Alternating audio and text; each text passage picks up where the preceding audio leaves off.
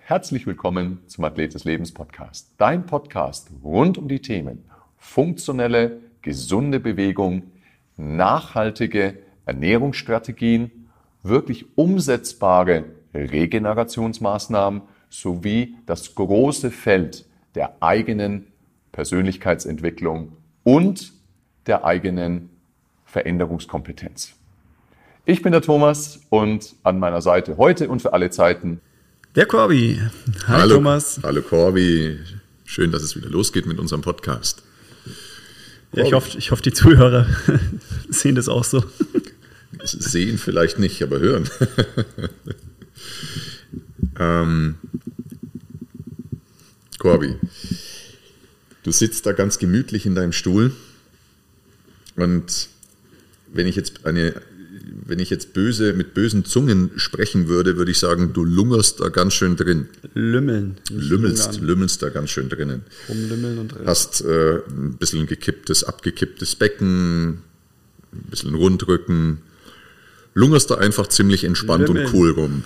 Lümmeln, lümmelst du lümmeln. In der Straßenecke lungert man rum und im Sitz lümmelt man. Welcher Mann? Gibt es das Schwein noch? Nein, das sind immer Männer, die rumlümmeln so. und lungern. Wir sprechen heute über das Thema Biomechanik. Bitte nicht abschalten, denn es ist auch wirklich für den äh, Endverbraucher ein interessantes Thema. Wir werden die heutige Podcast-Episode so aufbereiten, dass sowohl Trainer, Coaches ähm, was mitnehmen können, als aber auch jeder Einzelne, der jetzt nicht unbedingt vom Fach ist. Das ist so ein bisschen der Spagat, der Anspruch, den wir heute haben. Wir wollen über Biomechanik sprechen und zwar vor allem über Beckenstellung, Thema Hohlkreuz oder Rundrücken. Was bedeutet das eigentlich? In welchen Situationen ist sowas schlecht? Ähm, muss man davor Angst haben? Wie vor Omikron? Wieder was, was wird. Ist es also was Schlimmes? Also ist das in einer Kategorie mit Männerschnupfen und Omikron oder nicht. Ähm, wie, wie, wie verhält sich dieses Thema Biomechanik, Länge in der Wirbelsäule, Hohlkreuz, Rundrücken und so weiter? Wie verhält sich das mit ähm, Einschränkungen, Schmerzen? Und diesbezüglich wollen wir heute ein bisschen drüber reden. Vor allem auch fürs Training. Ist das wichtig fürs Training oder nicht? Ja, ja, genau. Also in Alltagssituationen, jetzt auch zum Beispiel so wie wir jetzt gerade da sitzen, wir lümmeln in diesen Stühlen ähm, und natürlich aber auch in anderen Lebenssituationen. Wie gesagt, gerade Training, aber auch Alltagsbewegung. Was ist wann gut oder auch nicht? Gibt es da ein, Optima, ein Optimum? Gibt es da sowas wie eine perfekte Haltung oder halt nicht? Das ist das, worüber wir heute euch aufklären wollen. Corby, wo fangen wir an? Was ist ein Hohlkreuz? Was ist ein Rundrücken? Kannst du uns da so ein bisschen in die, in die Gedankenwelt von dir, der Biomechanik, ein bisschen, bisschen mit reinholen? Ja, sehr gerne. Ähm, das Hohlkreuz ist im Endeffekt ja immer komplett negativ belegt. Also sprich, ähm, manche stellen sich das so vor, sobald ich irgendwie eine Krümmung in meiner Lendenwirbelsäule nach vorne habe, eben dieses Hohlkreuz, dass das sofort was Schlechtes ist. Und äh, manche probieren dann das Ganze eben die Wirbelsäule wie so ein Stock aufzuziehen, also von unten nach oben eben gerade. Was ähm, von der Natur tatsächlich ja nicht so gewollt ist. Deswegen haben wir eben diese Doppel-S-Form, also eben eine Krümmung in der Halswirbelsäule, die Lordose. Das heißt, dass ähm, die Krümmung eher nach vorne ist. Also stellt euch es vor wie ein C, das eben vom, vom ja, Hinterhaupt bis ja, knapp oberhalb von den Schulterblättern eben nach, nach vorne gekrümmt ist. Dann habt ihr dagegenläufig in der Brustwirbelsäule eine Kyphose. Das ist dann das C eben nach hinten raus, eben dieser runde Anteil vom Rücken, eben das, das sagen wir mal, bucklige in Anführungszeichen. Und dann habt ihr die Lordose wieder in der Lendenwirbelsäule, eben wieder das, das C, wo die Krümmung nach vorne Richtung Bauchnabel ist. Das ist eben diese Doppel- Doppel-S-Form in der Wirbelsäule die eben dafür da ist, dass wir Stöße abfedern können, dass wir uns eben auch geschmeidig bewegen können, dass wir uns nach links, rechts neigen können, dass wir drehen können. Das Ganze funktioniert im Endeffekt nicht, wenn die Wirbelsäule komplett steil gestellt ist. Deswegen ähm, haben wir eben diese Lordosen und das ist eben dann auch in der Lendenwirbelsäule eben das natürliche Hohlkreuz. Also sprich, dass wir ein Hohlkreuz haben, ist komplett natürlich, normal und wünschenswert. Und ähm, die Frage ist dann, okay, was ist, was ist eine Hyperlordose? Bei wem sehen wir das Ganze? Ähm, ich sehe es tatsächlich, hat man schon mal in einem Podcast in meinem Alltag eher seltener. Ähm, mhm. Ich würde sagen, eher so in der, in der, Pubertät, so ein bisschen schlechtes Muskelkorsett. Ja, eher noch. Ähm, spätestens dann mit, mit viel Sitzen, spätestens dann ja, Schule, weiterführendes Studium und so weiter mit, mit sehr viel Sitzen, ähm, hebt sich das Ganze dann tendenziell sogar eher auf, dass die Leute eben aus der Lordose rauskommen und in der Lendenwirbelsäule sehr, sehr abgeflacht sind. Ja, hat man natürlich das schon vom, vom Thema Rückenschmerz, ähm, was das dann für Auswirkungen hat. Ich finde es schön, wenn wir heute mal vielleicht ein bisschen mehr Richtung Training denken. Also mhm. warum ist diese, dieses natürliche Hohlkreuz so, so entscheidend? Aber was ist jetzt das natürliche Hohlkreuz? Genau, was, was ist das natürliche Hohlkreuz? Denn ich glaube, das hatten wir ja schon relativ häufig, auch immer wieder, auch gerade bei dir in der physiotherapeutischen Abteilung bei uns, ähm, dass Leute kamen mit Diagnosen auch teilweise von ihren Ärzten. Ja, ich habe eine Lumbalgie, Lumbo-Ischialgie teilweise und der Arzt hat mir auch noch gesagt, ich habe ein Hohlkreuz. Mhm. Und du dann da drauf guckst und sagst, ich, ich finde eigentlich keins. Ich sehe gar nicht so viel. Es kommt immer wieder vor. Ähm, also einmal so das, was manche als optisch als Hohlkreuz empfinden, ist dann meistens gar kein Hohlkreuz, sondern es ist dann häufig wird es über, über ein Po definiert, also wer mal ein bisschen mehr Popo hat und schön rund nach hinten, gerade bei so trainierten Leuten. Ähm, das schaut dann immer relativ schnell nach, nach Hyperlordose aus. Also schaut euch Sprinter oder so an, es schaut immer so aus, als hätten die so ja, Entenarsch und Entenarsch wird dann immer mit, ähm, mhm. mit Hyperlordose in Verbindung gebracht. Ist aber eigentlich nur das, das schaut halt vom, vom Hintern her, ist es halt, der ist halt schön konvex und dann schaut natürlich nach oben hin, wenn es dann in die Lendenwirbelsäule weitergeht, schaut es dann relativ hohl aus. Ja.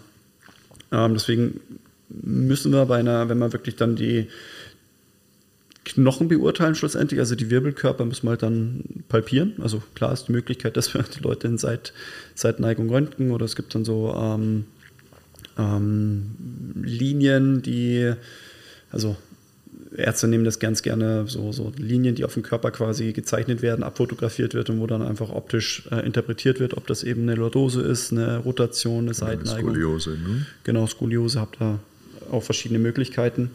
Ähm, wenn ich die bildgebenden Verfahren oder so objektive Messverfahren halt nicht habe, dann muss ich halt mit den Händen wieder rangehen und ich interpretiere das dann eben sehr stark über die Beckenstellung. Eben ist das Becken nach vorne geneigt, also ähm, nach vorne gekippt oder nach hinten aufgerichtet. Also stellt euch eine Suppe, Suppenteller vor, den ihr in der Hand haltet.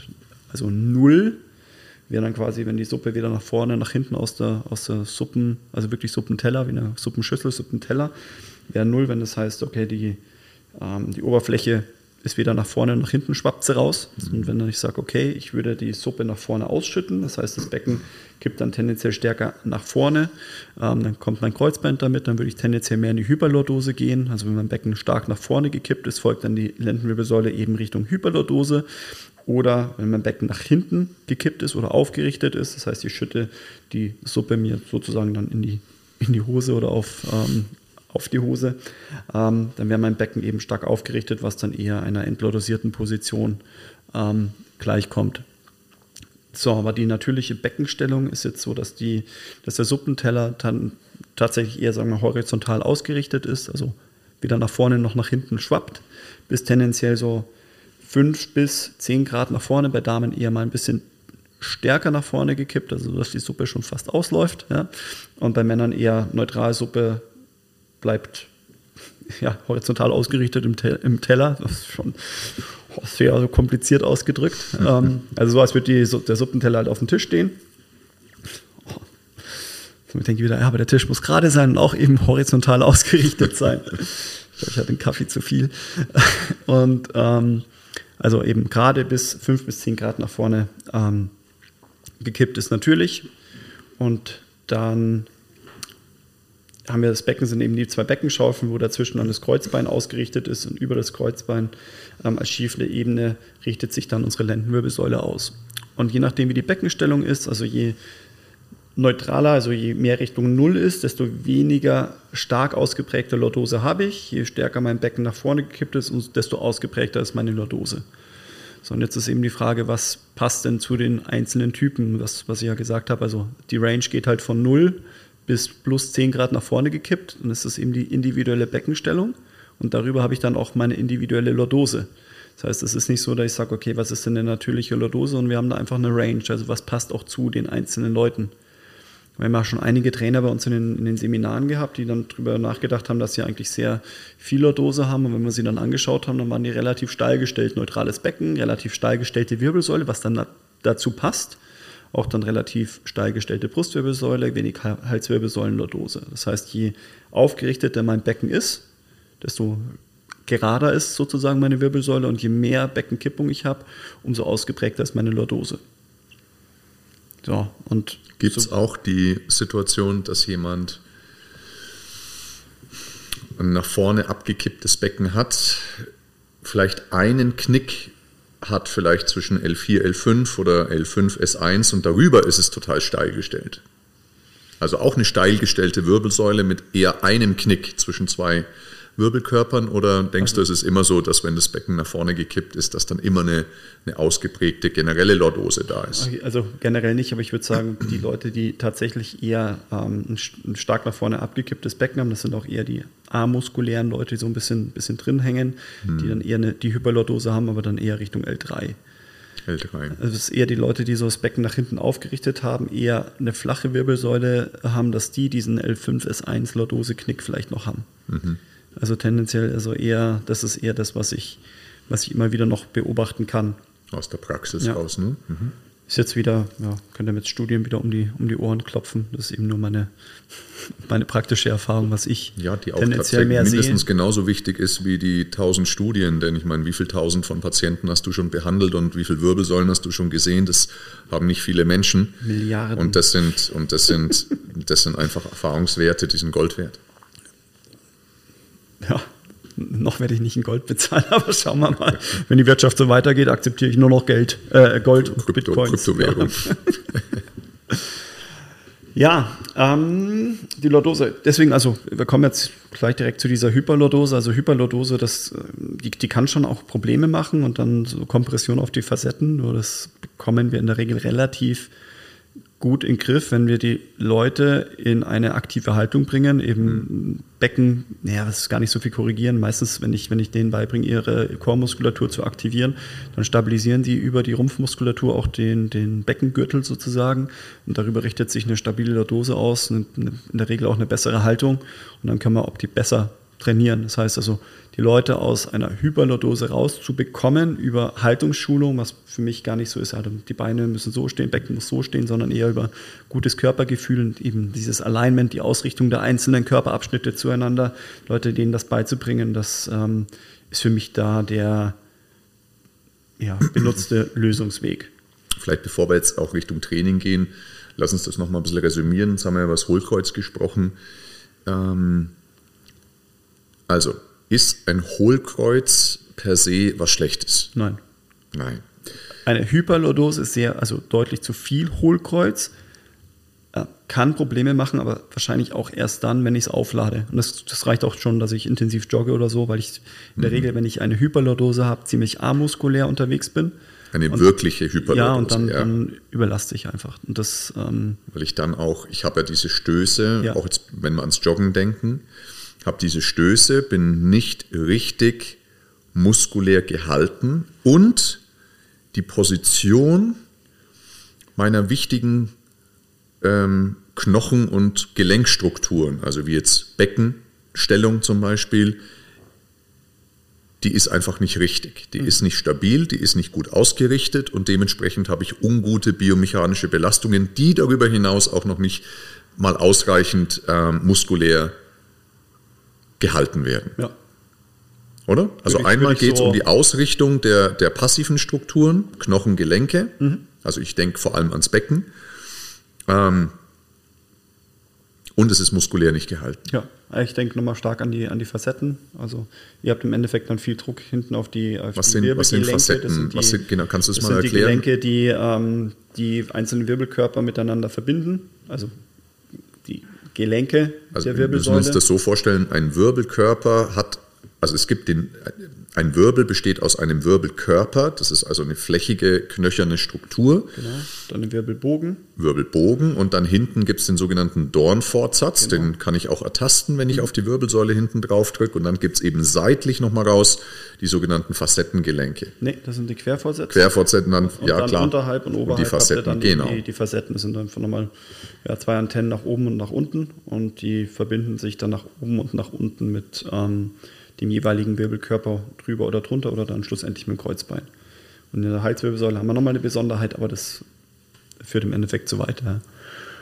Genau, und wenn ihr euch jetzt in eine Hyperlordose begebt, dann habt ihr eben viel Kompression auf die Facetten. Also das Gelenk geht halt ja, zu und dann habt ihr eine geschlossene Facette und dann damit Kompression und Belastung und Stöße drauf. Das, ja, ihr springt ja auch nicht mit durchgestreckten Knien und ähm, also vielleicht springt ihr irgendwo runter, aber ihr landet hoffentlich nicht auf durchgestreckten Knien, weil dann kriegt ihr auch Kompression.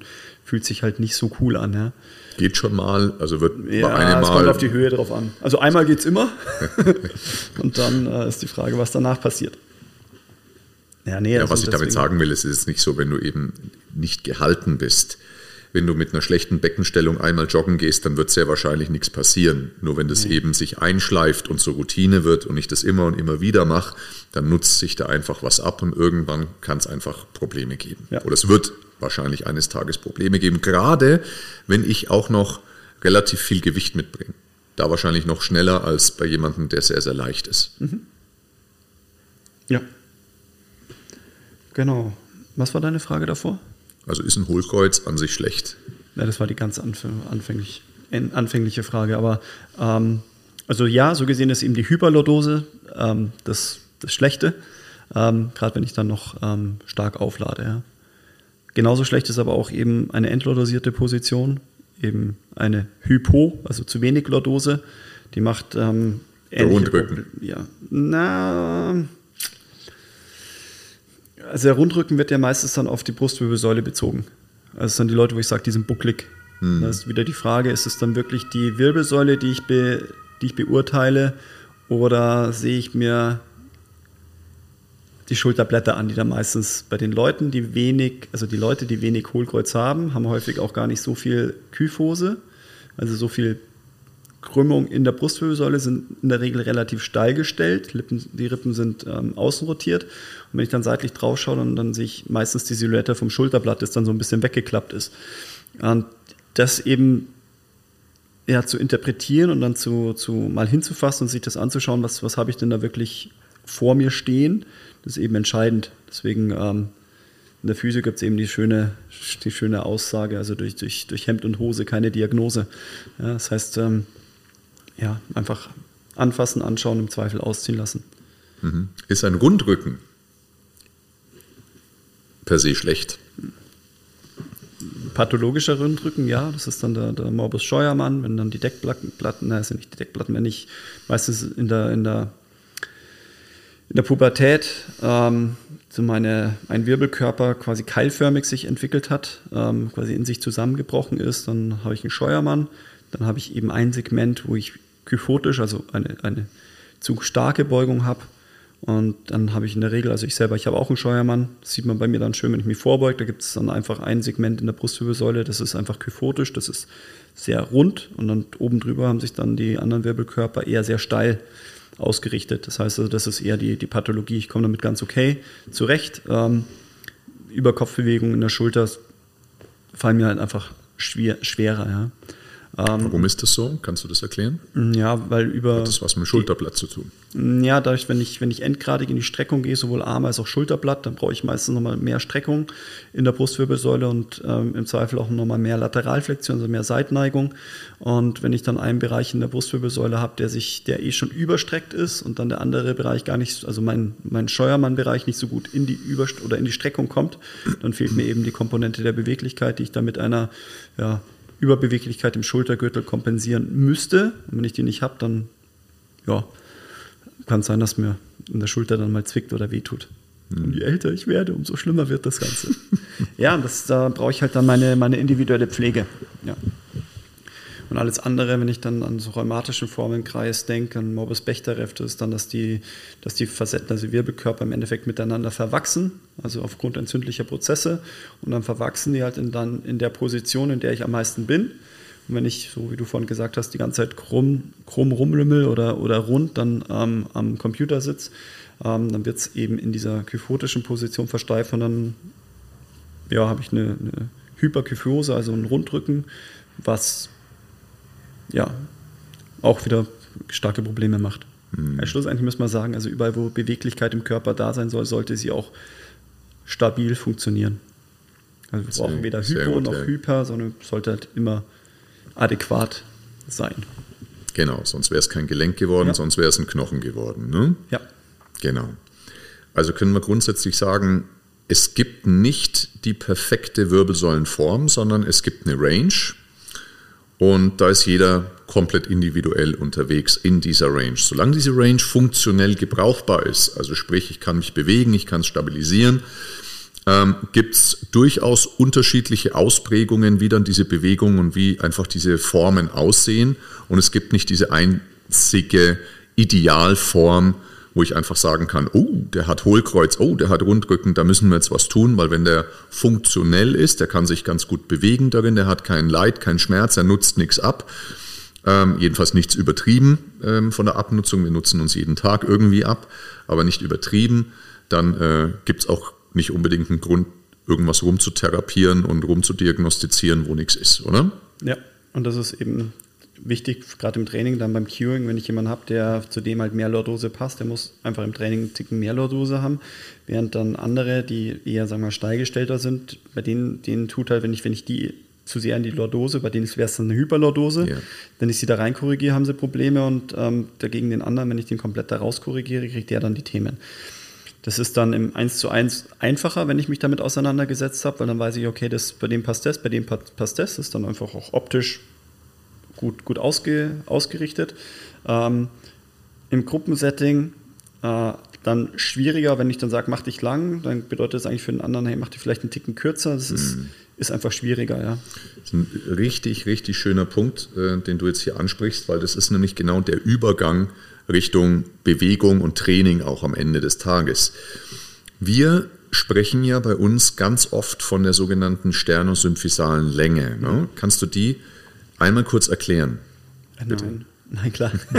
also die sternosymphysale Länge des Sternum ist das Brustbein mhm. und die Symphyse ist ähm, die Schambeinfuge. Das heißt, ähm, da wo Thomas zwei senkrechte Linien verlaufen nach unten. ja, wer, Insider, wer falls ihr schon die ein oder andere Podcast-Episode angehört habt, der, der, weiß, der weiß das vielleicht. Noch. Ja, du hast gesagt, aktuell hast du sie nicht wieder, gell? Ah, sie kommen langsam wieder. Kommen schon wieder. Ah, okay, wenn ihr mit einer Hand von eurem Bauchnabel langsam ähm, Richtung. Kommt drauf an, ob morgens oder abends. okay. Ähm, wie findet ihr die Symphyse? Im Endeffekt Verlängerung vom Bauchnabel Richtung Boden zwischen den Beinen. Da ist euer Kannst eure mir Symphyse. vorstellen, ja. ja. Ferkel. ja, und ähm, vom Bauchnabel Richtung Nase ist dann der erste Knochen, ist dann die, die ähm, Brustbeinspitze. Und so wie wir jetzt lümmeln, sind wir im Endeffekt stern- und symphysal angenähert. Das mhm. heißt, wir sind entlordosiert, mhm. also ohne Lordose, sind jetzt eher kyphotisch, also sind komplett, komplett rund. Ja. Ja? Sternosymphysale Länge wäre eben der komplette Entenpo und ähm, Hyperlordose ist dann die mhm. sternosymphysale Länge. Das heißt, dass, die, dass mein ja, Schambein im Endeffekt Richtung, ähm, Richtung Boden geht und mein, mein Brustbein nach vorne oben Richtung Himmel. Mhm. Genau. Und das eine wäre die Annäherung und das andere wäre die Überlänge. Genau, also ich werde vorne lang, habe dadurch natürlich hinten etwas mehr Kompression, etwas mehr Kürze und das andere wäre eben so dieses fast schon, ja, vielleicht jetzt in Übungen gesprochen, dieses Eincrunchen ähm, in die Annäherung der vorderen Kette. Und das bedeutet natürlich, dass es hinten dementsprechend länger wird. Ähm, jetzt haben wir ganz, ganz oft, wir sagen das immer, dass die sternosymphysale Länge, dass die schon wünschenswert ist. Und du hast gerade was ganz, ganz Interessantes gesagt, nämlich das Gruppensetting. Denn ich glaube, dass wir es mit unserem Wording der sternosymphysalen Länge auch, ähm, dass es teilweise ein bisschen missverstanden wurde, im Sinne von, ja, du musst auf Teufel komm raus diese Lordose erzeugen und diese extreme Länge, ich denke jetzt mal an den Unterarmstütz zum Beispiel, an den Plank, immer, äh, immer anleiten. Und dann haben wir tatsächlich mit auch dieser Art des Cueings, gerade im Gruppensetting, durchaus auch mal ein Resultat äh, immer wieder gesehen, dass Leute dann halt wirklich viel zu lang vorne sind und wirklich in einer Hyperlordose drin hängen, weil das Becken einfach nach ventral, nach vorne einfach zu stark gekippt wird. Also ist dieses Cueing, dieser, dieses Langmachens, dieser Länge, ist tatsächlich nicht für jedermann gleich gut geeignet. Wie du eben gerade sagst, der eine braucht ein bisschen mehr Länge, der andere braucht sie nicht.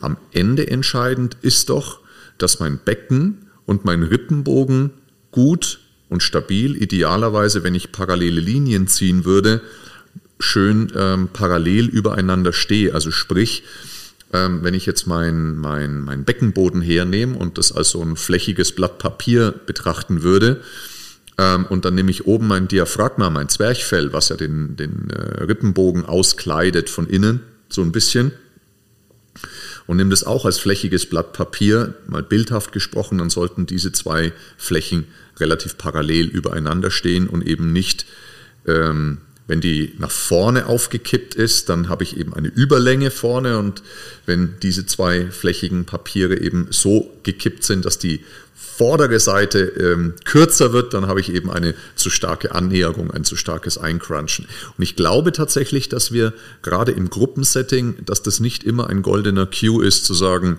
ähm, kreier Länge in der Wirbelsäule. Im 1 zu 1 kann es passen, kann aber auch nicht passen. Wie würdest du das sehen? Ähm,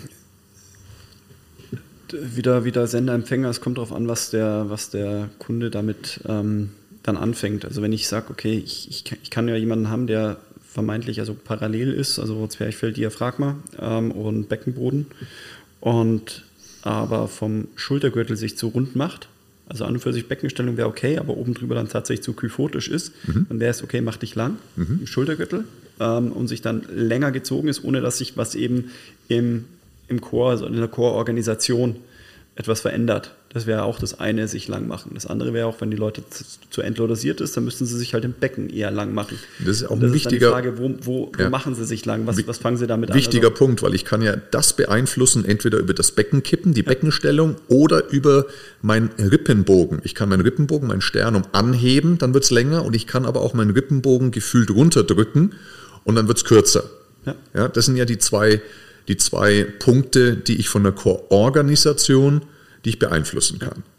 Und viele machen halt, wenn du, wenn du sagst, oh, mach dich lang, das ist dann, der Bürzer schaut dann nach oben, also da, die gehen dann vom Becken her in die Hyperlordose, also schieben den Arsch ja, raus. Und ja. wo ich sage, der passt ja, der sollte neutral bleiben und neutral, eben, aber nicht, aber nein, eben genau, neutral, eben ja. parallel und dann darüber eben diese Länge eher, eher übers Brustbein, das Brustbein nach, nach vorne oben schieben die stolze Haltung, weil dann organisieren sich auch die Schulterblätter, dann aktiviert sich der Serratus, dann schiebe ich mich schön aus dem Boden raus, der Kopf ist dann idealerweise auch in Verlängerung ähm, ja. zur Wirbelsäule, dann habe ich eben ein schönes Alignment. Und wenn ich das gut anleite, die Leute stellen sich danach hin und sagen, oh, sie fühlen sich jetzt groß, sie fühlen sich entspannt, aber stabil. Und das ist dann mhm. da, wo ich sage, okay, dieses Gefühl, wenn sie das reproduzieren können, dann ist ideal, das kriegen sie dann im Alltag gut hin. Mhm. Das ist auch eine ganz schöne Idee. Ne? Also es gibt ja ganz, ganz viele da wird, da, da wird sich keiner wehtun dadurch. Nur wir empfinden es biomechanisch als nicht ganz ideal, auch gerade wenn es eben darum geht, ähm, Muskeln zu spüren in gewissen Ketten.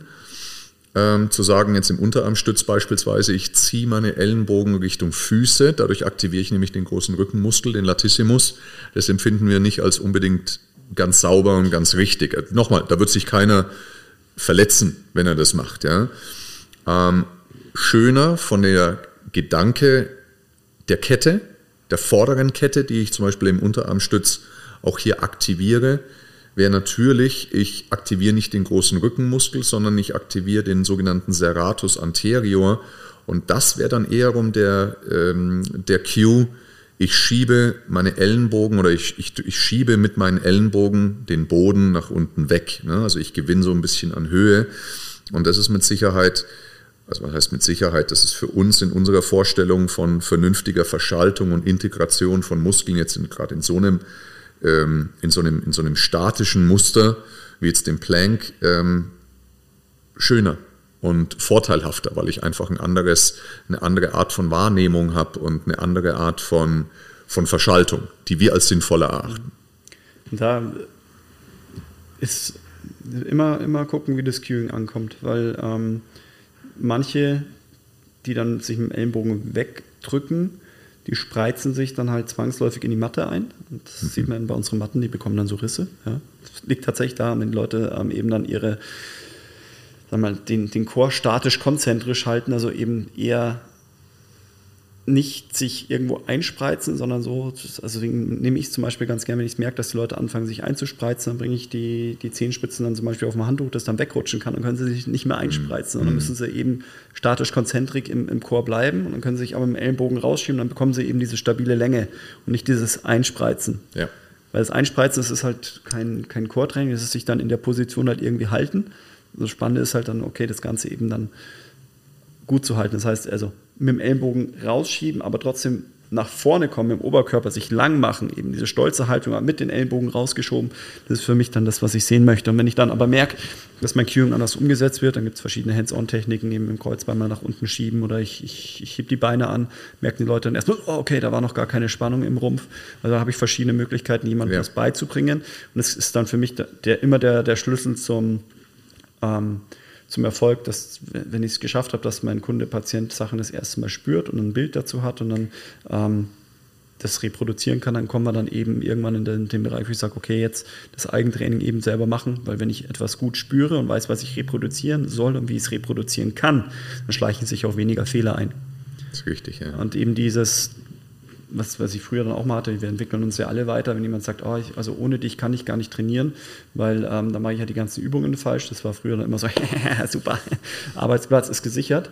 Ist jetzt für mich immer so die Hinterfragung, okay, warum kriegen die Leute das selber nicht hin? Dann liegt es wahrscheinlich an mir als Coach oder als Trainer. Ähm, und war für mich eben wichtig, dass ich mich weiterentwickle, dass, dass wenn jemand es nur schafft, einmal die Woche zu mir zu kommen oder alle zwei Wochen oder mal ein Zehnerrezept, ähm, dass eben nicht die Abhängigkeit von mir ist, um vernünftig trainieren zu können, sondern wie schaffe ich es, dass jemand für sich selber Bilder entwickeln kann oder ähm, eben das Gefühl um die Übungen, die ich mit ihm im oder ihr oder ist im Training ähm, gemacht habe, äh, dass sie das zu Hause ja, reproduzieren können mhm. und eben auch sauber nacharbeiten können. Macht total Sinn. Lass uns mal so in andere Bewegungen nochmal auch uns hineindenken, gerade was ähm, auch das Krafttraining betrifft. Denn ich äh, sehe das schon relativ differenziert, dass ich sage, es gibt doch gewisse Bewegungen, da neigt der Großteil der oder ein guter Teil der Menschen eher dazu, sich zu sehr anzunähern von dieser sternusymphysalen Länge. Und dann gibt es Bewegungsmuster, da entsteht meistens eine Überlänge. Mhm. Gerade wenn ich kompensiere. Ähm, wenn die Prime Mover zu schwach sind, häufig. Genau. Also jetzt wollen wir mal, nehmen wir mal als Beispiel her, ich mache einen Liegestütz. Mache einen Liegestütz, also ein Push horizontal. Ja. Was, was sehen wir denn da häufig? Hyperlordose und Kyphosierung, weil da meistens der Prime Mover, also ganze Brustmuskulatur, vordere Kette, ähm, ja, nicht, nicht kräftig genug ist tatsächlich dann. Das hat nichts, dann nichts mehr mit Ansteuerung zu tun. Das heißt, die Schultern gehen hoch zu den Ohren. Mhm. Und ich schaffe es dann irgendwie, mich rauszudrücken. Aber nachdem, wenn ich, wenn ich den Bauch noch anspanne, muss ich das ganze Gewicht von meinem Unterkörper wieder mit hochheben. Und dann ähm, ja, drücke ich mich halt aus einem schlecht organisierten Chor und schlechtem Schultergürtel hoch. Und ja, selbst wenn ich so 20 Wiederholungen schaffe, bringt halt nichts. Also, Gar nichts. Ne? Das heißt Hyperlordose, das heißt, mein Becken kippt nach vorne. Ja. Und Kopf ist dann noch, also ist dann im Endeffekt. Genau, also mein Becken kippt nach vorne, das heißt, ich kreiere hier wirklich ein Hohlkreuz, ja. habe keinerlei Organisation mehr von meinem Becken und Rippenbogen, keine Stabi im Rumpf und oben schiebe ich meine Schultern nach vorne, ich mache eine Protraktion, oben. Elevation, Protraktion ja. und schiebe dann aus irgendwelchen Hilfsmuskeln, kämpfe ich mich gegen die Schwerkraft wieder nach oben. Ja. Was wäre da die richtige Maßnahme. Regression. Regression, das heißt keine Liegestütz machen, zumindest nicht ähm, eine normale, das heißt Knie auf dem Boden oder vielleicht sogar eine Liegestütz an der Erhöhung oder ich gehe halt dann doch zurück und mache vielleicht eher einen Push horizontal am Kabelzug Genau. oder, oder Wo ich dann einfach die anderes. Core-Organisation lerne, den Prime Mover einzusetzen und dann bin ich, ich mache dann, ich mache dann tatsächlich auch gerne mit den, ähm, gerade wenn es um die Schultergürtelstabilisation geht, ist dann auch so die Kraftsache, da ich dann sage, okay, ich mache halt zum Beispiel nur Drittelliegestützen auf den Knien. Ja. Wo ich sage, so, also ich mache nur, also ich bringe es irgendwo ja. gut bei, die komplette Range. Und wenn ich dann sage, mein Ziel ist, die Liegestütze zu machen, es wird nicht passieren, dass ich sage, okay, jetzt habe ich irgendwie ein gewisses Gewicht X am, am Seilzug oder mit der Kurzhantel erreicht und jetzt äh, müssen auch die, die Liegestützen gehen. Nee, jetzt Ja. ist einfach dann die, den, den Übertrag der Kraft, den ich, sagen wir mal, in einem isolierteren Setting aufgebaut habe, dass ich das dann auch wieder in einer funktionelleren Übung dann übersetzen kann. Da, da brauche ich dann einfach wieder ähm, Cueing, da brauche ich, brauche ich ein bisschen Timing, ich brauche Körpergefühl, dass ich dann eben schaffe, den Core zu organisieren und eben sauber aus meinen Prime Movern zu arbeiten, also pectoralis vordere Kette. Ja.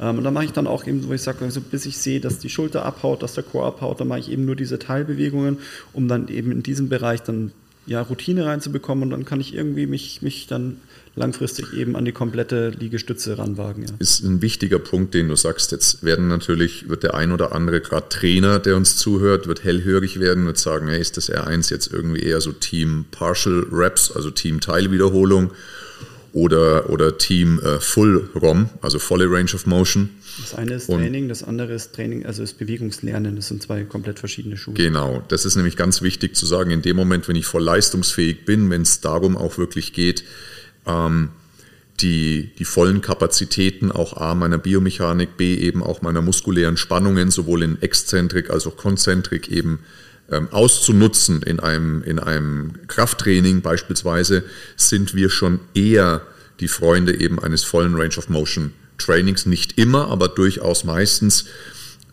Ich möchte es nur nicht so dogmatisch eben sehen. Das heißt, wenn es wirklich darum geht, Bewegungslernen zu erzeugen, wenn es einfach auch gewisse Kraftkurven nicht ermöglichen ähm, und ich habe auch kein anderes Equipment gerade zur Hand, dann kann es eben eine Lösung sein zu sagen, ich mache nur eine Drittel ähm, ähm, einer, einer, eines Liegestütz und es ist absolut, absolut fein. Also nicht zu dogmatisch das Ganze sehen. Aber nochmal, wenn es wirklich darum geht, richtig sinnvolle Hypertrophie-Reize zu setzen, bin ich persönlich ein wesentlich größerer Fan von voller Range of Motion.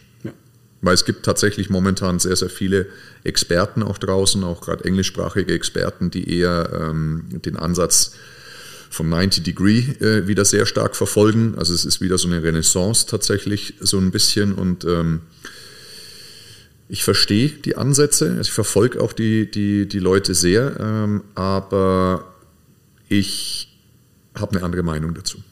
Erklärst du vielleicht was zu dem Konzept 90 Degrees? Es geht, also es gibt vor allem einen, äh, wirklich, ich mag ihn sehr gerne, den, den Experten aus den USA, Dr. Joel Seedman heißt der, schöne Bücher, ein bisschen überteuert, ähm, aber, aber großartig ähm, vom, vom Inhalt, vom Gedankengut, was da drin steckt. Und er hat halt komplett diesen 90-Degree-Ansatz, weil er sagt, ähm, alles, was ich eben äh, über 90 Grad mache und also die volle Range of Motion gehe in vielen Bewegungen, hat vom Hypertrophie-Gedanken nicht unbedingt diesen zusätzlichen Benefit, weil er sagt, diese, dieser exzentrische Reiz, also jetzt gehen wir mal bei einer Butterfly-Bewegung, ja, und ich gehe wirklich in diese Exzentrik hinein, da sieht er, zitiert da auch Studien, ähm, als nicht so vorteilhaft für den Hypertrophie-Reiz, aber er sieht ein relativ großes Verletzungspotenzial, weil die Gelenke in Extremstellungen eben sind. Beispielsweise auch beim Klimmzug. Ich gehe nicht in die hängende Position, sondern komme hoch, aber auch nur hoch bis zu 90 Grad und dann komme ich wieder runter, mache aber keinen Lockout, was ja grundsätzlich auch okay ist. Ähm, weil ich eben gelenkschonend agieren möchte, bin ich in einer kleineren Range of Motion. Ähm, es gibt aber wiederum andere Studien und da möchte ich zum Beispiel, ähm, da möchte ich zum Beispiel den einen Alan, Alan Aragon zitieren, äh, der einige schöne Studien auf, äh, auch auf Instagram teilweise teilt und der hat äh, eine wunderbare Plattform, Alan Aragon, heißt Alan Aragons Research Review und äh, geht eben viel über Studien zu Ernährung, Studien zu Mikronährstoffen, aber auch viel zu Studien von, äh, von Trainings. Und äh, da habe ich auch einige Studien eben auch ähm, zitiert gefunden, wo wir eben das schon sehen, dass es bei gewissen Muskelstrukturen, gerade in der Exzentre, gerade auch im Pectoralis beispielsweise, im Lat auch ganz extrem, ähm, die eben von dieser exzentrischen Spannung, also in der exzentrischen Extremposition, also in der verlängerten Extremposition unter Last, da nochmal auch wirklich sehr, sehr vorteilhafte Hypertrophie-Reize ähm, dass ich eben darauf setzen kann. Also dass ich zum Beispiel jetzt bei der Brust, beim Training der Brustmuskulatur, wenn es um Hypertrophie geht, profitiere ich von Spannungen, die eher ursprungsnah sind, also sternalen Spannungen. Und dann profitiere ich aber eben auch vom genauen Gegenteil von diesen extremen Längenspannungen. Dann ist, für mich ist es nachvollziehbar und was, was ich da ganz stark wieder in den Fokus rücken würde, ist einfach die motorische Kontrolle.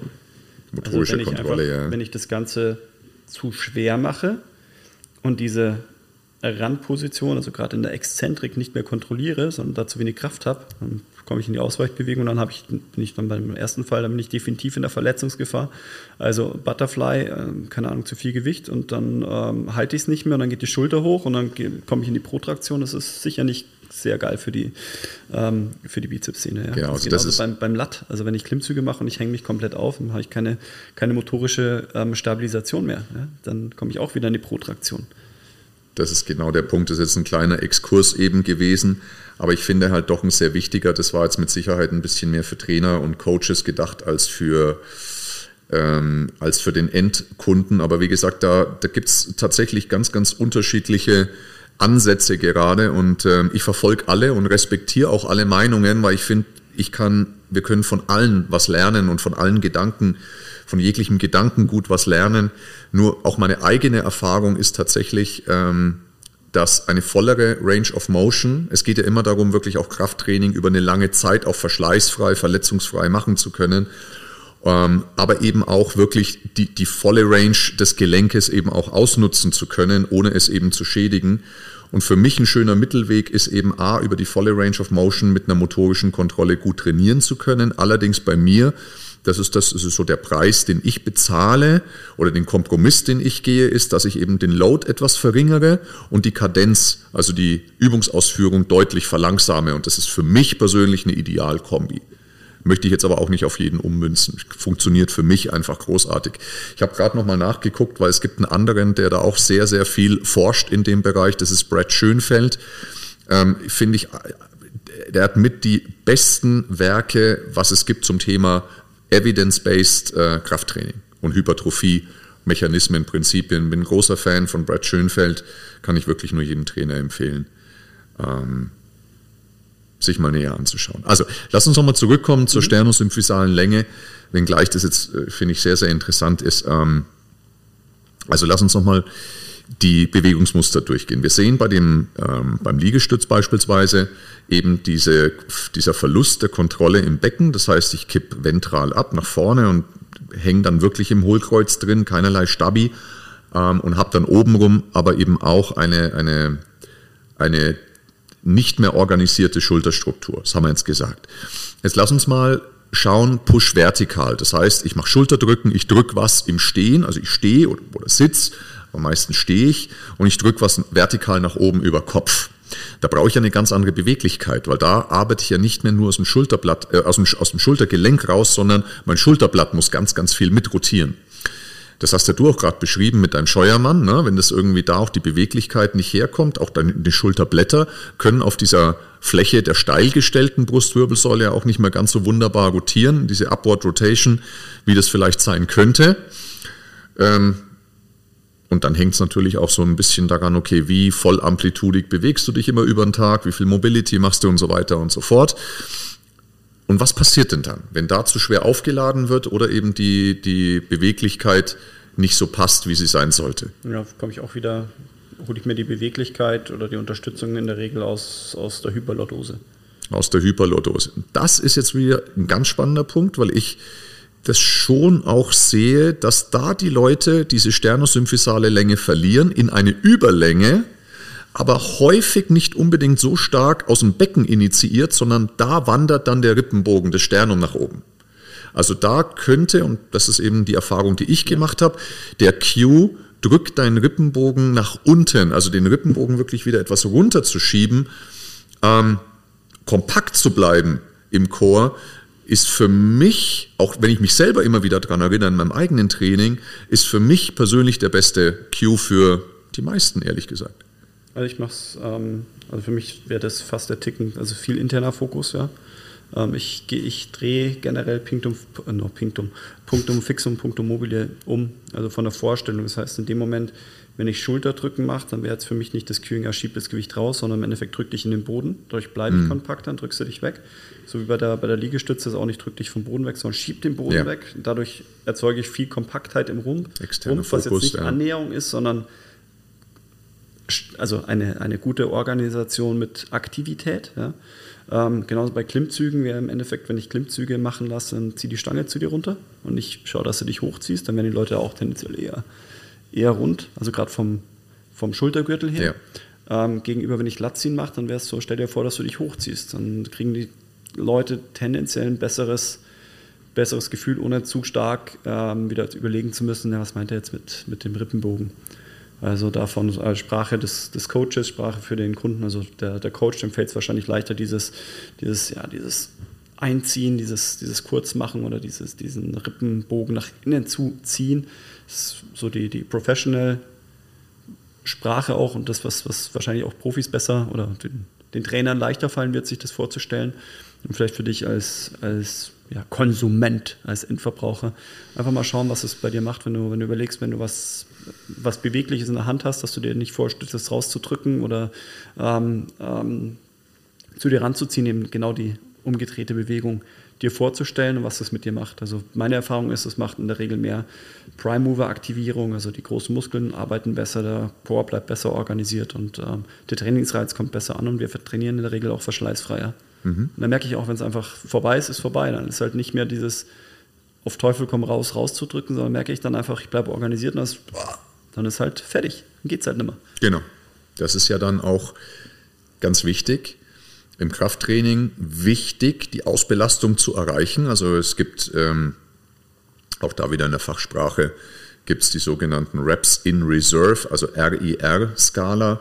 Ähm, bis zu welcher Intensiveness, bis zu welcher Ausbelastung trainiere ich denn?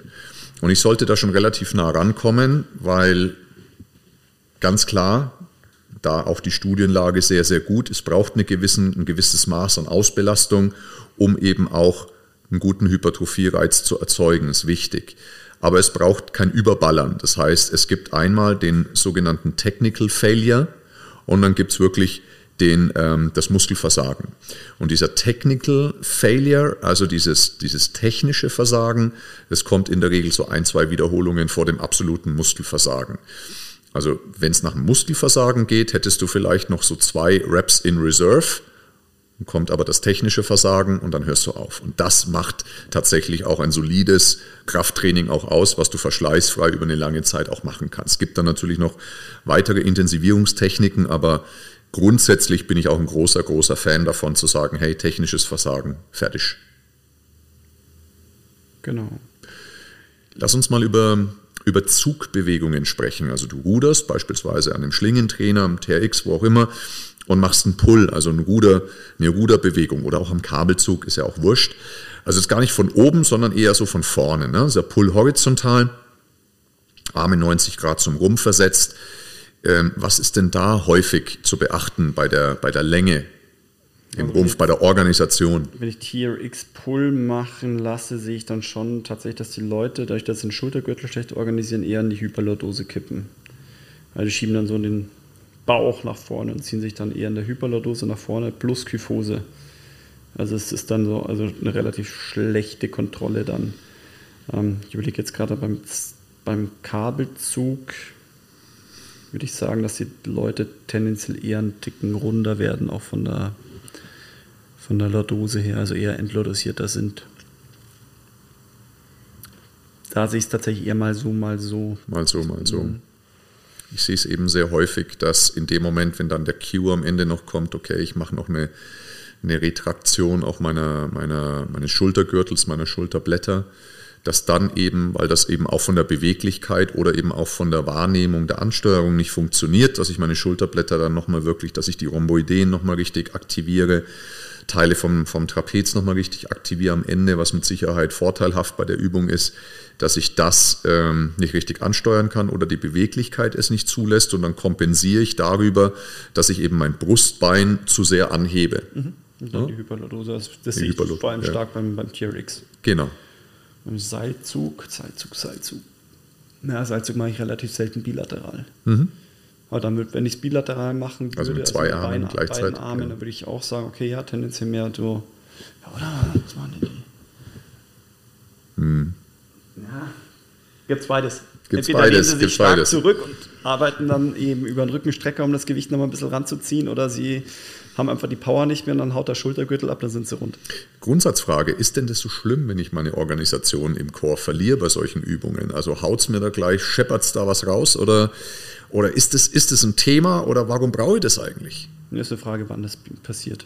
Also wenn es beim, bei der letzten ein, zwei Wiederholungen, wenn es da passiert, dann, ja, was heißt großzügig? Das, da überlege ich mir dann, also ist der Benefit davon, weil wir arbeiten halt schon am Limit, passt es dann zum Leistungsstand meines, meines Kundens oder ähm, braucht es gerade noch nicht, weil wir vielleicht eher beim Bewegungslernen sind. Mhm. Also sind, bin ich bei Foundation Technik ähm, eher im Bewegungslernen dann geht es eh nicht um den technischen Fehler, dann sind wir im Kraftausdauerbereich, 15 Wiederholungen, 20 Wiederholungen, äh, sind wir nicht in der Ausbelastung, da haben wir eher so ein bisschen metabolischen Stress, eher ist es anstrengend, aber nicht so dieses genau. Muskelversagen, genau. Muskelermüdung steht im Vordergrund. Ähm, da hat ein technischer Fehler in meiner Welt nichts zu suchen. Wenn ich jetzt sage, ich habe jemanden, der, ähm, der keine Probleme hat, ähm, der Gott, dann ballert halt mal ein, zwei Wiederholungen nicht ganz so geil raus, dann Stimmt, ja. kann, ich, kann ich damit leben. Aber wenn es im ersten ja. Satz passiert, dann ist es zu schwer. Hypertrophie-Prinzipien nur am Rande, weil du es gerade erwähnt hast. Ne? Du hast ja vom metabolischen Stress, also von Stoffwechselprozessen, die da passieren. Metabolischer Stress ist ein ganz wichtiger Signalweg für Muskelaufbau, für Hypertrophie-Reize. Der nächste ist der mechanische Reiz und der dritte ist die muskuläre Spannung. Das sind die drei großen äh, Signalwege, die in der Literatur immer wieder beschrieben werden und die auch ähm, gut erforscht sind. Das heißt nämlich auch mit dem metabolischen Stress, ich kann auch mit relativ leichten Gewichten durchaus Hypertrophie-Reize erzielen, ähm, obwohl da der mechanische Reiz nicht so gegeben ist, auch nicht die riesen mechanisch, äh, muskuläre Spannung. Aber über diesen metabolischen Stress geht da schon relativ viel, ehrlich gesagt, auch gerade wenn jemand noch ziemlich am Anfang steht seiner, seiner, seiner Progression. Mhm. Lass uns einmal noch bitte auch um Unterkörper, über Unterkörperübungen sprechen, gerade Kniebeuge. Da wird ja ganz, ganz häufig, äh, wird so die perfekte Kniebeuge immer wieder beschrieben ähm, in der Literatur von vielen sogenannten Experten, auch unserer Branche, da wird sehr viel dogmatisiert, ne? also das immer, muss immer genau gleich ausschauen. Was würdest denn du sagen? Wie schaut denn, was sollte denn beherzigt werden, gerade eben bei der Wirbelsäulenposition, bei der Position des Beckens, Position Rippenbogen, Sternosymphysale Länge, was die Kniebeuge betrifft? Mm, also ich möchte im Endeffekt, dass das Becken nach Möglichkeit nicht abhaut. Und das ist eine Frage, wie, wie tief gehe ich denn runter? Also einmal Oberkörper und Schienbeine sollten nach Möglichkeit parallel sein, egal ob ich einen Front- oder einen Backsquat mache. Also das Gewicht vorne oder hinten oder ohne Gewicht. Oder ohne Gewicht. Ähm, hat häufig dann Mobilitätskomponenten. Also wenn ich das nicht kann, habe ich hm, in der Regel irgendwo Sprunggelenke zu fest, immobile Brustwirbelsäule oder ja, mein, mein Becken ist fest, also gerade so Gluten, ganze, ganze Hintern. Ähm, und dann neige ich dazu, wahrscheinlich zu früh entweder den Oberkörper nach vorne zu, zu bringen oder dann mit dem Becken nach hinten abzukippen, also die Suppe nach hinten auszuschütten. Das nennen wir dann den kackenden Hund. Ähm, so heißt er bei uns, ja. Genau. Ähm, Deswegen ist der schlimm, ist der schlimm. Das ah, ist ja so dieser, dieser Pelvic Tilt, ne, den viele beschreiben, oder eben auch, ähm, wie wir es eben nennen, der, der kackende Hund. Ist der schlimm? Kommt darauf an, wann er passiert und wie aufgeladen du bist. Also ähm, wenn, du, wenn du nicht aufgeladen bist, ist, glaube ich, relativ egal, was du machst. Weil du, also klar, wenn, wenn jetzt, wenn jetzt ein äh, eigen, eigene Load sehr viel mit hier rumträgst, dann, aber die, die hast du in der Regel ja auch nicht auf der Schulter sitzen. Ja. Also deswegen. Ja, ich gehe jetzt mal davon aus, also bevor es Toiletten gab, ne? Sind ja die Leute schon auch mehrmals, mehrmals am Tag in so eine Position gegangen. Ja, in den kackenden Hund. Nee, das ist ganz klar. Es ist dann eher so, dass du, dass das physiologisch ist, dass dein Becken nach hinten abkippt und das ist schon mhm. einfach in der tiefen Kniebeuge, dass du da eben endlordosierst und das Becken nach hinten geht. Ja, entspricht dann schon eher der, der Physiologie. Da geht es dann wieder um Schließmuskulatur und Darmschlinge und äh, wir haben bei uns aufs Klo geht, im Jahr 1, äh, haben wir die Bilder noch da hängt? Von, ja, vom, ja, noch, von ja, sogenannten ja. Schemel. Der Schemel, ja, den haben wir in den Toiletten stehen bei uns. Genau, also da ist dann doch physiologisch, dass in der, in der tiefen Kniebeuge, dass, die, ähm, dass das Becken nach hinten kippt. Mhm. Das ist für mich eben, dass ich sage, wenn der Oberschenkel parallel zum Boden ist, das ist dann auch aufgepasst, das ist ein, ein bei der Kniebeuge ein tieferer Winkel als 90 Grad im Kniegelenk. Ähm, also Oberschenkel parallel zum Boden. Bis dahin möchte ich diesen Buttwink oder dieses, diesen Pelvic Tilt oder ein Abkippen des Beckens nach hinten, den kackenden Hund oder was für Synonyme ihr doch dafür kennt, möchte ich nicht sehen. Und wenn ich tiefer gehe, dann ist es eher physiologisch. Mhm. Dann ist die Frage, wer braucht ja. es, dass ich mit, mit hoch aufgeladen komplett in die Tiefe komme. Da ja, selbst, also ja doch, wenn ich, wenn ich Gewichtheber bin, aber auch die, oh, werden dann irgendwo den Buttwing zeigen. Also Irgendwann zeigen die den Buttwing, wobei die meistens auch nicht super Mobilität haben. Die kommen teilweise schon echt tief, ohne dass da viel passiert. Vielleicht ein bisschen, aber so richtig ätzend halt, rund wird da keiner. Da brauchst du krasse Hüftgelenksmobilität. Was ja auch ganz spannend ist, auch bei, bei sehr starken Kraftathleten, wenn die Kreuz heben. Ne? Da schaut der Rücken teilweise richtig rund aus. Ja, aber wenn du genau hinschaust, ist das Becken super stabil. Das ist in einer wunderbaren Parallelität zum, zum Rippenbogen. Du hast halt dann einen relativ Flachrücken, also es ist, ist dann keine, also siehst keine Lordose, siehst aber auch nicht wegen diesen enormen Strängen an Rückenstreckern, ja. siehst du da keine Lordose und die haben halt eine unfassbare Kyphose. Die nutzen wirklich die Kyphose aus und dann schaut der Rücken rund aus beim Kreuzheben, ist aber total physiologisch, ist völlig okay. Mhm. Ich habe nicht so viele Leute, die so arbeiten. Deswegen. Ich auch nicht. Aber ich mir mal nochmal genauer dann. Ich kann nur sagen, bei mir ist es ja so, ich habe ja immer mal wieder eben Rückenthemen, was dann eben, ist so meine, das ist halt meine Achillesferse. Und ich muss gerade beim Kreuzheben, muss ich extrem aufpassen tatsächlich. Ähm, ein bisschen zu große Öffnung der sternosymphysalen Länge, also ein bisschen zu viel Länge vorne und mir schießt es den Rücken rein. Das heißt, ich muss eher beim Kreuzheben auf die, auf die Kürze aufpassen, dass ich die halte, also wirklich richtig kompakt vorne bleibe, als dass ich nur einen Millimeter gerade im Rippenbogen zu sehr, auch gerade in der Endposition, wenn ich komplett gestreckt bin, wenn ich da einen Tick zu sehr die Rippenbogen hochschiebe, habe ich zu viel Rückenstreckeraktivität und dann schießt es mir hinten rein. Also hexenschussmäßig. Hexenschussmäßig, ja. Würdest du bei, bei deinen äh, Kunden es auch so sehen oder tatsächlich eher andersrum? Na gut, bei meinen Kunden sehe ich halt, dass das Becken natürlich abkippt nach hinten. Mhm, die sind dann eher rund, gell? Also ich kann mein Becken super kontrollieren beim Kreuzheben, nur ich neige dazu, mein, gerade in der Endposition, wenn ich wieder gestreckt bin, ähm, mein, äh, mein Rippenbogen zu sehr anzuheben, mein Sternum zu sehr Richtung Sonne zu zeigen. Und das ist, das ist ein Fehler bei mir. Mhm. Das ist der Super-GAU. Ja, und bei, ja, bei den meisten Kunden würde ich sagen, die, die sind dann tatsächlich, die kriegen es nicht organisiert und wenn es dann schwer wird, dann neigen sie dann eher zur Kyphose, also zur, zur Endlodasierung. Ja, ja, ja. Und das ist natürlich auch, also du kriegst halt einen Hexenschuss und die kriegen halt den Bandscheibenvorfall. Ja, es ist, ja, ja, es ist tatsächlich ganz, so. ganz banal gesagt. Es ist tatsächlich, wobei es wirklich eine, eine, eine, eine ganz wichtige und tolle Bewegung ist, der, die Hip-Hinge-Bewegung. Da kannst du wieder diskutieren. Ich hatte mal, ich, ich, wir reden ja auch aus dem Nähkästchen von dem, was unsere Erfahrung ist. Und mir wurde da mal vorgeworfen, ich rede ja nur von, von der Population an Leuten, die zu mir kommen, die damit Probleme haben. Das sind halt genau die, die die Probleme haben. Alle anderen, die zu mir kommen, die haben dann das Problem ja gar nicht. Also die können so weiter trainieren, weil sie es gewohnt sind.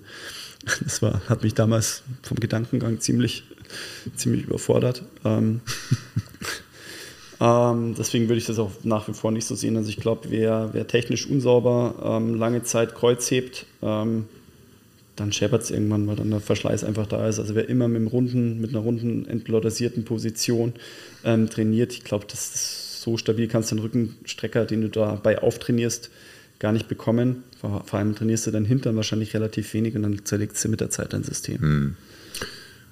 Also wenn wir so ein Resümee fassen, was die Core-Organisation oder also was ist Core-Organisation? Ist die Organisation die Position des Beckens zur Position des Rippenbogens. Ne? So. Die das sollen parallel ausgerichtet sein. Genau. Und es ist eben unfassbar wichtig, gerade unter Last, unter Last, je mehr Last dazukommt, desto wichtiger ist es, dass ich einfach da gute Positionen habe, gut ausgerichtet bin, weil ich ansonsten einfach stärker verschleiße. Wenn ich jetzt aber, ich sage mal, im Wald mein, mein Geschäft verrichte ja, und ähm, mich da einfach in die Hocke setze, ist es wahrscheinlich kein Problem, komplett zu, ähm, zu entlordosieren und sich Sternosymphysal krass anzunähern. Also es kommt immer auf den Load drauf an. Ja. Und letztlich, das haben wir ja auch heute schon gesagt, die Wirbelsäule ist halt auch dafür gemacht, sich in alle Richtungen auch überhaupt bewegen zu können. Also ich bin überhaupt kein Fan davon, von diesem rückengerechten Heben. Also es ist eine, eine gesunde Wirbelsäule, sollte auch in der Lage sein, mal sich rund zu bücken und mal was, was mittelschweres oder leichtes hochzuheben. Ja. Wenn also was schwerer wird, musst du halt die Kreuzhebebewegung drauf haben. Genau. Oder eine Mischung aus Squat und Kreuzheben. Also. Genau. Aber grundsätzlich sind wir dazu da, auch in Bewegung zu bleiben. Aber im Training wichtig, diese Kompaktheit, sternosymphysale Länge, keine Überlänge, aber auch keine Entlorosierung, sondern wirklich kompakt zu bleiben in diesem Chor, weil ich dann natürlich ganz anders von innen raus stabilisieren kann. Das zum Training. Und da, das ist eine Lebensaufgabe für uns als Trainer, als Coaches, weil das einfach echt schwer ist. Es hinzucoachen, hinzucueen, es ist für viele Leute, fühlt sich unnormal an, etc. etc keine Bewegungskontrolle, keine gute Bewegungskompetenz etc. Jetzt lass uns noch einmal einen Blick drauf werfen, wie schaut es denn aus? Gibt es sowas wie die richtige Alltagshaltung? Also gibt es das richtige Sitzen?